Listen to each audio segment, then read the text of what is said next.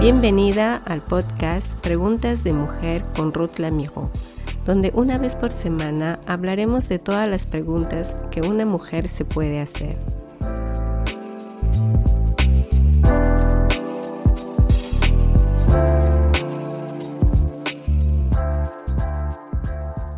El podcast de hoy es muy especial para mí, en honor a todas las madres de América Latina que estaremos celebrando nuestro día este domingo 9 de mayo, los dedico con todo cariño este podcast al cual lo he intitulado Cómo ser una mamá que ama. Para eso veremos cinco puntos que serán pautas para describir a una mamá que ama a sus hijos.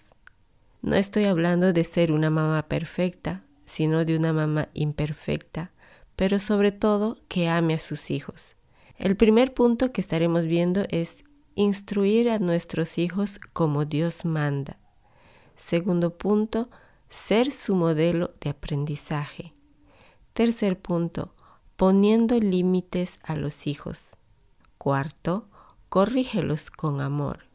Y quinto, un hijo necesita que su mamá ore por él. Nosotros los seres humanos fuimos creados desde la concepción cuerpo, alma y espíritu. Si nuestro cuerpo manifiesta sus necesidades físicas desde su nacimiento, la palabra de Dios nos recuerda las necesidades espirituales también para el desarrollo equilibrado de una persona, recibiendo las instrucciones de Dios para nuestra vida diaria. En el libro de Mateo capítulo 4 versículo 4 leemos que nos dice que no solo de pan vivirá el hombre, sino de toda palabra que sale de la boca de Dios. Ser padres es un rol maravilloso. Yo misma la experimenté con mi esposo. Sobre todo, en realidad, el ser mamá es un privilegio dado por Dios a millones de mujeres que conciben en sus vientres a seres humanos. La maternidad no es un papel que se deba jugar ni una serie de tareas a realizar, es nuestra vida la que se imprime en la vida de nuestros hijos en la mejor versión de uno mismo como madre.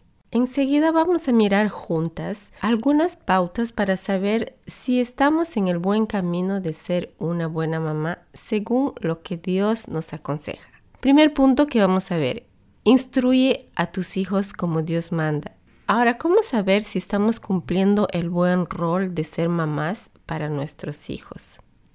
Como mamá responsable de la educación de nuestros hijos, es muy importante que nosotras nos adelantemos a la sociedad en darles la mejor educación, transmitiendo los valores de Dios, que seamos la primera persona en instruir a nuestros hijos en todo, enseñándoles las virtudes bíblicas, que ellos sepan todo por nuestra voz, para eso necesitaremos la ayuda de Dios, su palabra, como manual de instrucción del día a día. Es muy importante entender la progresión del tiempo de Dios, tener mucha paciencia con ellos, mucho desempeño, y así estaremos viendo el resultado. Porque Dios al confiarnos hijos espera de nosotras que dejemos su huella bien impresa en el alma y corazón de nuestros hijos.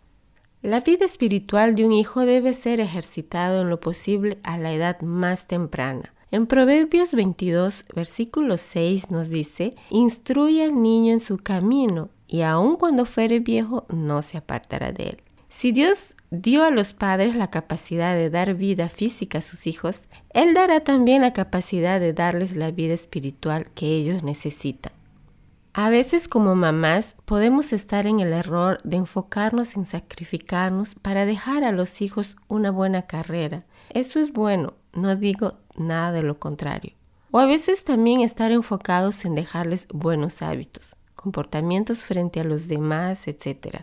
Eso también es bueno y es muy importante. Pero lo más importante que debemos dejar a nuestros hijos son las virtudes del reino de Dios dejar el reino de Dios instaurados en ellos desde la temprana edad. ¿Por qué? Porque los hábitos siempre se van a estar cambiando y mejorando a lo largo de la vida y así seguir educándonos como personas.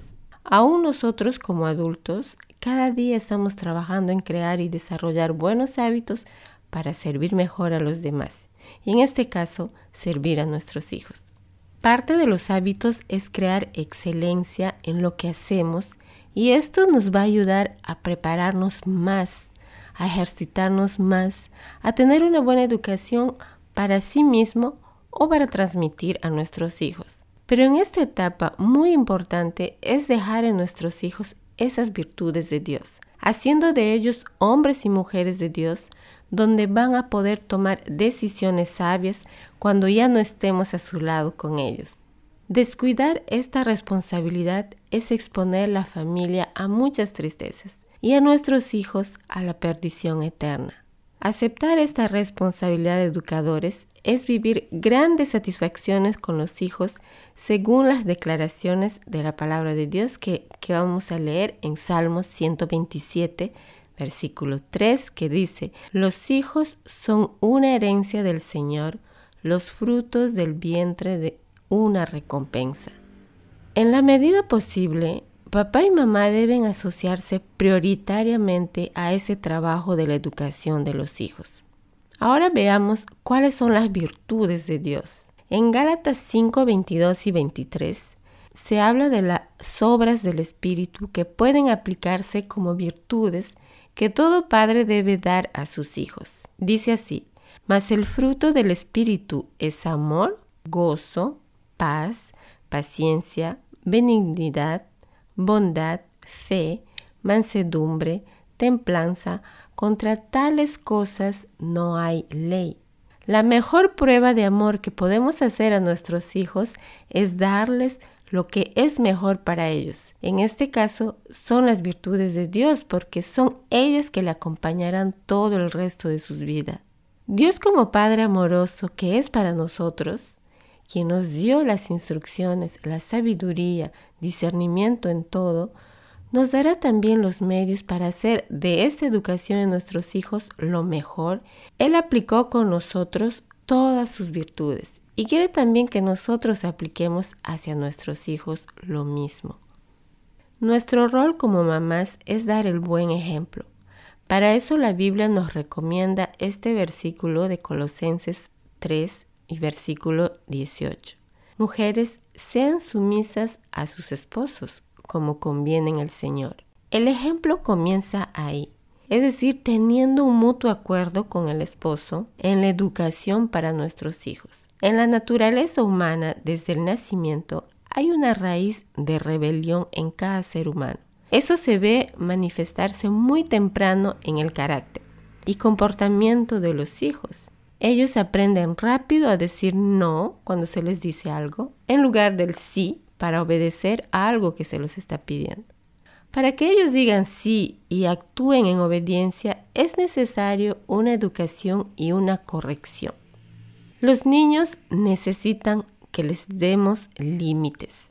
Va a influir también la obediencia en ellos cuando los padres se llevan bien, cuando tienen una buena relación con el Señor y sobre todo una buena relación entre padres, dando así un buen ejemplo.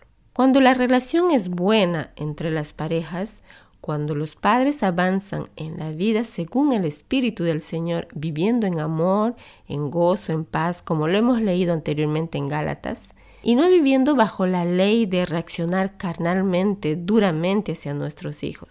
La educación de los padres es mucho más fácil en ese caso las correcciones van a ser mucho más fácil aceptables de nuestros hijos. Con esto no quiero decir que, que la educación sea fácil hacia los hijos. Quiero decir que será fácil educarlos teniendo en cuenta que debemos estar llenos del Espíritu Santo para instruir correctamente a nuestros hijos. Aquí el ejemplo de los padres, insisto, es la clave para la obediencia a nuestros hijos. Hemos hablado anteriormente que los niños necesitan que se los demos límites. Un niño no necesariamente tiene el discernimiento espiritual para saber cuándo el Señor le muestre que diga sí o diga no. Por eso el estado espiritual de los padres es tan importante, porque si los padres que están en la carne dirigen a hacer cosas injustas a sus hijos, los niños obedecerán pero no les servirá para bien, porque están haciendo algo que no es correctamente. Por lo tanto, es importante saber que nuestros hijos deben ser entrenados desde la edad temprana para obedecer los mandamientos justos. Es responsabilidad de los padres hacer cumplir la palabra que dice, hijos, obedezcan a sus padres en todo. El entrenamiento de la obediencia para los niños comienza en los primeros meses de vida después del nacimiento y como máximo en los primeros tres años. Los reflejos básicos de aprendizaje son extremadamente importantes desde los primeros meses de sus vidas y que siente que hay barreras que se los da y así ellos sentirán que hay barreras que no se deben traspasar. El niño debe sentir que hay una disciplina. Esta disciplina está ahí para ayudarlos a crecer como un jardinero cuando ayuda a crecer a una planta muy tiernita. Esta disciplina es algo que Dios ha previsto, porque el niño abandonado a sí mismo no tiene puntos de referencia, no sabe a dónde ir y crecerá sin una estabilidad sólida. El niño necesita barreras, un marco que lo asegure. Este marco es del Señor, de su palabra y de lo que sus padres, llenos del Espíritu, le dan para la educación que le servirá toda su vida. Hay dos cosas que los padres no deben tolerar en los niños pequeños, la mentira y la rebelión, que se manifiestan desde muy temprano en la naturaleza humana, que es una naturaleza de pecado. Necesitamos la sabiduría del Señor para saber qué tipo de corrección aplicar ya que a menudo será diferente de vez en cuando. A veces será una simple advertencia que podemos hacerlos. A veces será más grave la, situación, pero en cualquier caso el niño debe saber inmediatamente que la mentira y la rebelión no son toleradas en la familia. Si no lo toleramos, eso quiere decir que a nivel de los padres tampoco lo practicamos. El apóstol Pablo exhorta a la familia, él comienza a hablar con los padres y luego se dirige a los hijos. Por ejemplo, en este pasaje que encontramos donde él dice, hijos, obedezcan a sus padres en todo. Este entrenamiento para obedecer no es algo natural en el ser humano. El reflejo natural del niño es automáticamente la desobediencia. Es innato en él el de desobedecer, está en su carácter es la ley del pecado y la muerte escrita dentro del cuerpo del pecador, que cada hijo hereda de sus propios padres.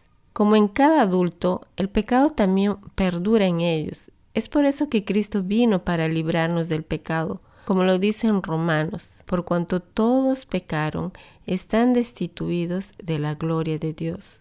Por lo tanto, es importante que una disciplina lo entrene para escapar de la rebelión y de la desobediencia que son innatas en él. En Efesios capítulo 6 encontramos que sigue enseñando el apóstol Pablo y esta vez se dirige a los niños y él dirá, hijos, obedezcan a sus padres según el Señor. Allí agrega él precisando según el Señor. Esto significa que los hijos de familias cristianas, educados en un ambiente espiritual, incluso desde muy temprano, serán entrenados rápidamente para discernir lo que es correcto según el Señor. Y ellos deben obedecer a sus padres porque eso es justo. Para honrar a sus padres y a sus madres, el niño debe conocer la palabra de Dios que lo manda y estar en la capacidad de poder hacerlo en el Espíritu. Efesios capítulo 6, versículo 3 dice, Hijos, obedezcan a vuestros padres según el Señor, porque es justo. Honra a tu padre y tu madre, que es el primer mandamiento con promesa. Honorar su padre y su madre quiere decir obedecerlos según el Señor y además darles el honor que ellos se merecen. En general, honramos a alguien que tiene un alto cargo, incluso lo hacemos saber públicamente. Los niños normalmente reciben todo lo que los padres cristianos pueden darles del Señor. Los padres entregan su amor, su cariño, atienden las necesidades materiales, las necesidades educativas y sobre todo las necesidades de enseñanza de la palabra del Señor, que es el papel importante del padre particularmente. El papel del padre es alimentar a la familia. La alimenta no solo económica y materialmente, sino que la alimenta sobre todo mediante la distribución regular de la palabra del Señor en casa. Insto a los padres, especialmente al papá, a no dejar su rol de maestro espiritual con el simple hecho de solo contar con la escuela dominical. Ahora, si eres una mamá sola, igual el rol es para ti. Insistir educando a nuestros hijos a la luz de la palabra de Dios. La escuela dominical no debe ser el único lugar para la enseñanza bíblica de los hijos. Es algo que se suma además de lo que el niño tiene ya hábito de recibir en casa. La base de la enseñanza bíblica está en la casa, es el padre de familia, es la familia quien, quien cumple este rol. Si los padres no brindan educación bíblica a sus hijos y a sus familias, los niños sentirán que es algo secundario y cuando vayan a la escuela dominical no sentirán que es tan importante, porque en casa no se habla de la palabra de Dios o se habla muy poco de ella. Frente a esta situación, como adultos nos podemos dar cuenta quién es el pastor de su familia. El padre al no cumplir con su deber de pastor de cabeza de familia, estará cometiendo una falta delante del Señor de no ser el guía espiritual de su familia. Por tanto, es importante que el niño comprenda que todo lo que sucede en la iglesia no es otra cosa que la continuación normal de lo que sucede ya en casa. La corrección debe centrarse también en estos dos puntos, que es la obediencia y no la desobediencia o a la rebelión. Cada vez que nos damos cuenta de que hay una rebelión o una mentira, debemos corregirla sin dejarla pasar ni una vez. Toda corrección debe hacerse con amor. La corrección no debe aplicarse por enojo.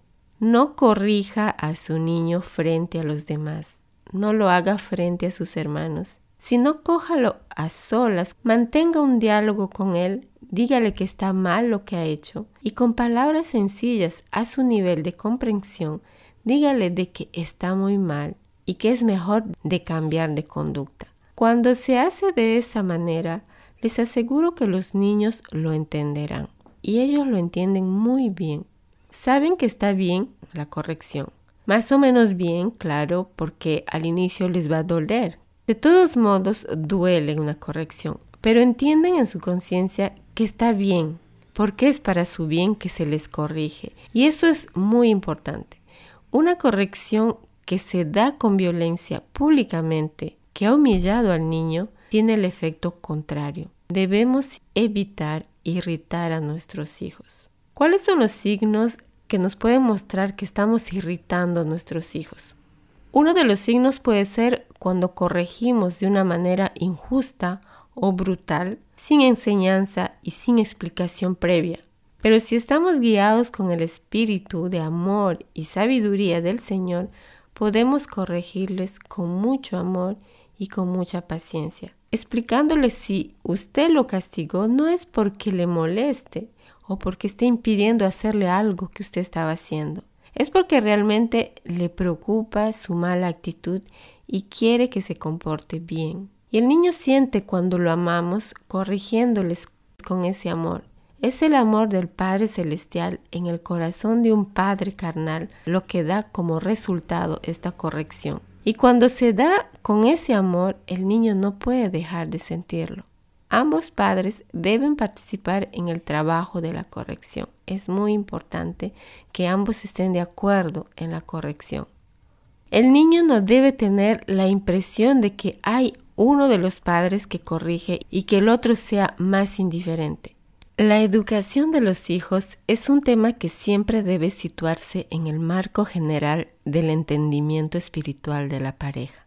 Los hijos tienen muy buen discernimiento para notar el más mínimo fallo, el más mínimo defecto en el entendimiento espiritual de cada uno de los padres y a veces eso lo aprovecharán de la mejor manera. Los padres deben asegurarse sobre todo de estar de acuerdo en la educación de los hijos en los medios de corrección, en la disciplina. Es necesario hablar de ello entre los padres, orar juntos y aplicarlo para que los niños no se encuentren en una situación en la que uno de los padres no esté de acuerdo con lo que hace el otro. Es realmente la clave. Como cuarto punto para concluir, debo decirles que ser una buena mamá es cuando una mamá ora por sus hijos. Uno de los mayores milagros de Dios es que levanta a determinados individuos para llevar a cabo áreas titánicas para Él. Y esto puede ser el pasar tiempo orando por los hijos. Los hijos necesitan de una mamá que ora por Él, una mamá que ora por sus hijos es una mamá que anhela en que Dios proteja a sus hijos de todo mal, que pueden ser como las drogas, la violencia, enseñanzas malas en la escuela que no están de acuerdo con nuestros valores cristianos. Insto aquí una vez más a los padres a que se tomen un tiempo para orar juntos por los hijos que tienen para orar por sus hogares, para orar también por su relación como parejas y ser un buen ejemplo para los hijos. Y este buen ejemplo también les servirá a ellos para ser buenas personas adultas para la sociedad como Dios manda. Quiero concluir diciéndoles que jamás tengan en poco la oración de una persona, incluyendo la tuya, porque en medio de este clamor muchas guerras se pueden ganar gracias a la oración pidiendo liberación, protección, bendición para nuestros hijos. Con tu oración, Dios estará rodeando y apoyando a tus hijos y a toda tu familia a través de tu oración constante y eficaz que estarás haciendo. Así que mi amiga, ser una buena mamá es dar una educación cristiana a los hijos, es dar una buena educación dándoles límites, corrigiéndoles con amor y también es orar por ellos. Espero que este podcast te haya gustado y que sea de mucha bendición para tu vida como lo ha sido para mí al escribirlo. Compártelo con tus amigas, que sea también de bendición para ella. Que Dios te bendiga.